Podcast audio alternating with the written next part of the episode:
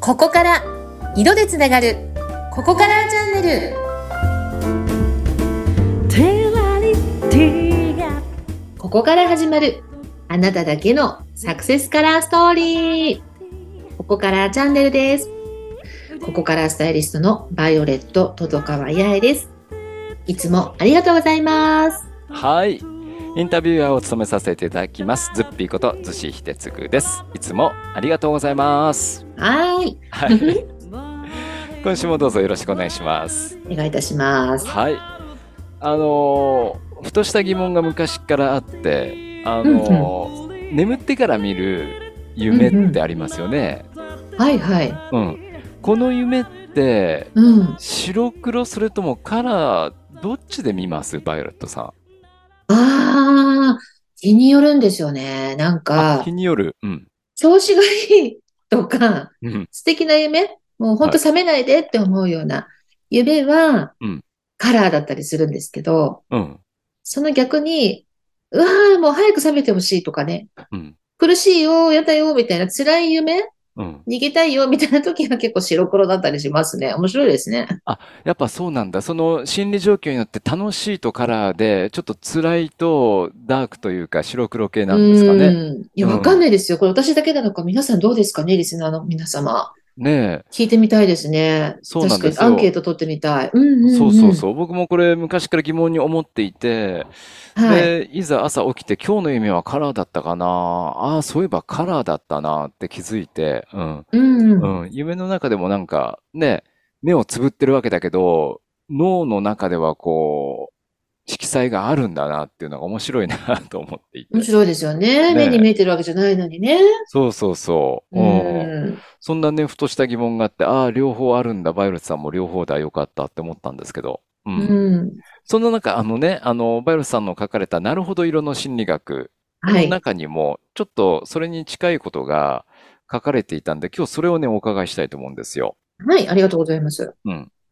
何でしょう118ページに、はい生物によって見えるうん。色が違うのうんっていううん項目があるんですけども、はい。これっ違いてます。違うん だ。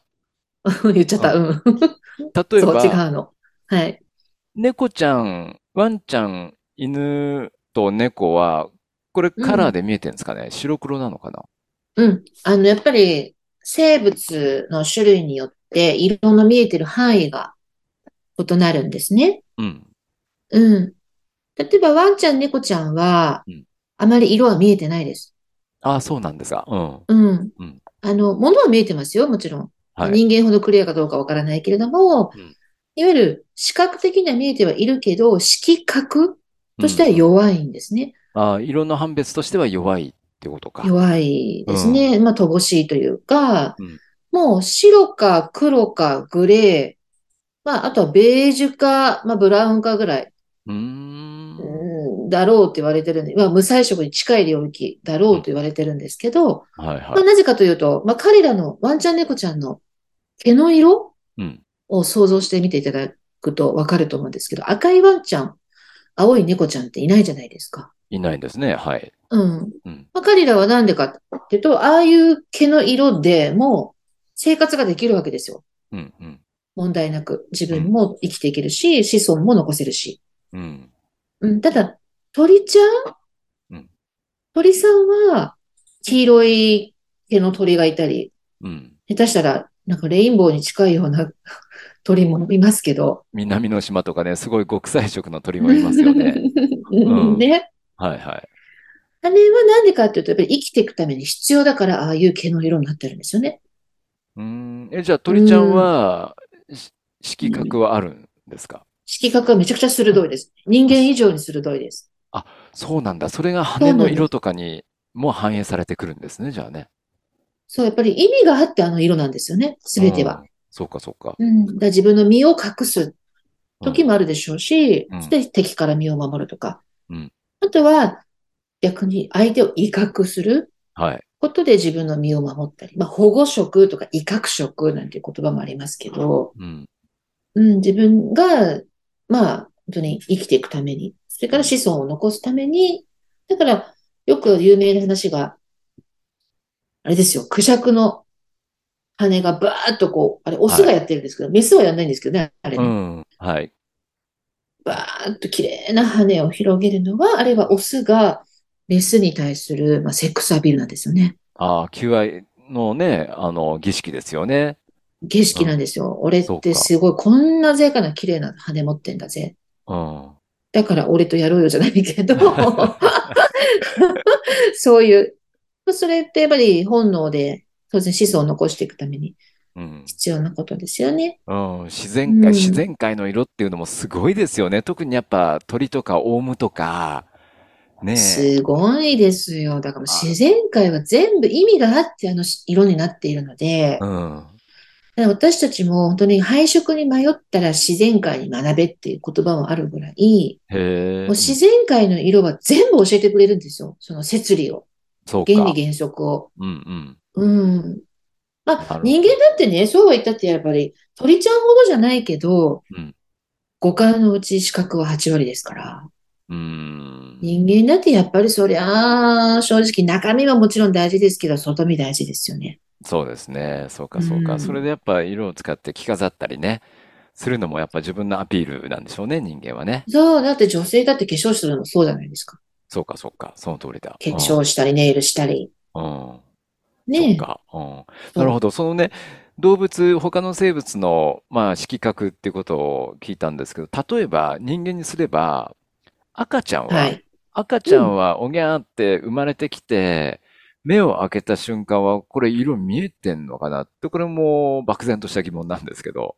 ああ、ありがとうございます。そう。人間の赤ちゃんはまだね、生まれたてはね、さすがに見えてないです。これだけの色の数は。うーん、うん、うん、本当に感じるのは明るいのかな、暗いのかな、光なのかな、影なのかなぐらいですね。ああ、そっか。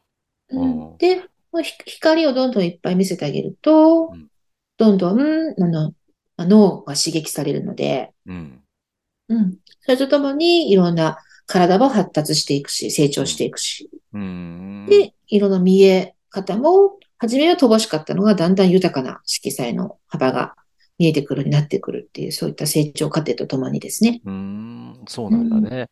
あの、もう幼稚園とか保育園のね、時代になったら、クレヨンを持ってね、お絵描きしますもんね。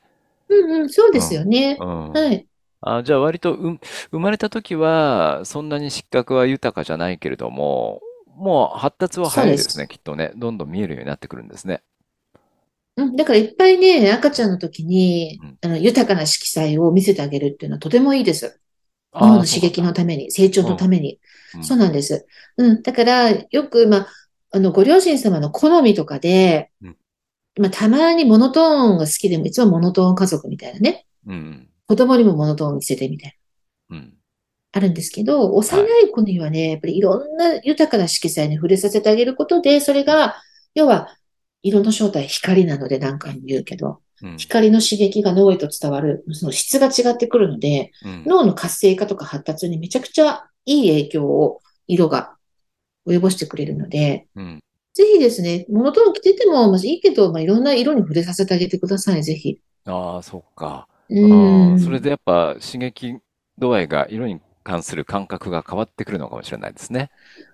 そう、やっぱり海外の特におもちゃとかすごいか、かわいい色彩豊かな、ね、カラフルな色のものいっぱいあるけど、うん。うん。そういうのぜひたくさん与えてほしいですね。そうか、そうか。じゃあ、あの、はい色鉛筆でも24色じゃなくて36色とか110何色とかの色鉛筆もあるじゃないですか。ありますね。500色とかね、中にはあり ますけど。そうですよね。そういうの与えてあげると何か、ね、感性ゆ豊かな子が育つ。ああ、変わってくるでしょうね。うんで、まあ、前回、前々回でしたっけあの五感って全部つながってるんだよとお話もさせていただきましたけど、うん。また色からね、どんどんその五感への刺激っていうところもつながってくるの。まあ香りとか聴覚とか。うん。うん。まあ要は脳の発達なので、結局そうなりますよね。うん。うん。なるほどね。じゃあ、要はやっぱり、この我々人間とか生物っていうのは、うん。必要だから、それだけはいの色が必要って、やっぱ生きていくとか、子孫を繁栄するために必要だから、これだけの色覚を持ってるっていうことでいいんですかね。そうなんですよ。だから人間もね、やっぱり、 今日私たまたま白着てますけど、あの、モノトーンだけの生活っていうのは、もったいないですよ。確かにね、モノトーンちょっとシックでこの当たかり前っこいい感じはするんだけど。ねえ、うんうん。だからまあ、演出のための色と、うん自分が、なんかこう、うん、豊かに生きる、よりよく生きるための色、またちょっといろいろありますのでね、やっぱり、あの、か固執せずに一つの色に、ぜひ、いろんな色を使い分けて楽しんでいただくと、必ずその目的っていうのを色は叶えてくれるので、うん。わかりました。ありがとうございます。今週はね、もう夢がモノクロかカラーかから派生しまして、その動物はどれぐらい見えてるんだろうっていうね、赤ちゃんは、でも最終的にはこれは生きていく上で子孫を繁栄していく上でやっぱ必要なものが我々の周りにあるんだよっそう。てことなんですね。あ、あと一個だけいいですか言っいて。いでごめんすよ、なさいどうぞ。はい。うん。すいませ ん。あいいの、よいわゆる、闘牛のシーンってあるじゃないですか。あまり身近じゃ見かけないけど。闘牛あ、闘牛。うん。闘牛。はいはい。こう、あの、赤いマントをパンとこはう、い。牛をやっね。てですね。うんで、牛がそれに興奮して、マントに対し、突進しているようなシーンって想像できますかねありますようね、んあり闘ますありま牛す。はいうん。だけどあれって、牛は実は赤い色は見えてないんです。あ、そうなの。あ、うん赤だから突進してるわけじゃないんですかじゃ。ないの。赤でなんか、だから興奮するようなイメージですよね。だかうら、赤に興奮してるんじゃないかって人間は思ってるんですけど、うんあ。れ、牛さんは見えてないですから、赤色。へえ。単純にあの動き、うん。マントの動きに反応して、うん。あれに反応して動いてるだけです。あ、そうなんだ。あのマントといえばもう赤しか見かけないですけどね、見えてないんですね。見えてないです。うんあれは別にだから青でも緑でも何でもいいんです。 逆に、そう逆になんか残念。あれは人間がわーってこう興奮、うん。うん、盛り上げるために、観客をね、盛り上げるために赤で演出してるってだけです。あ、そっか。人間が興奮するためのあ、赤なんだ。そうそうそう。牛は見えてなかったんですね。そう。うん。だって赤い牛っていないでしょ さっきの話じゃないけど。確かに確かに。まあそうですね。うんう。ん。わかりました。い色の世界深いですね。本当にね。はいい。バイブルさん、今週はどうもありがとうございました。はい、ありがとうございました。また今週は、は次回い、今週よろしくもお願いします。はい、はい、よろ今週しもくかお願いします。はい。はい、どうも。はい、ありがとうございました。う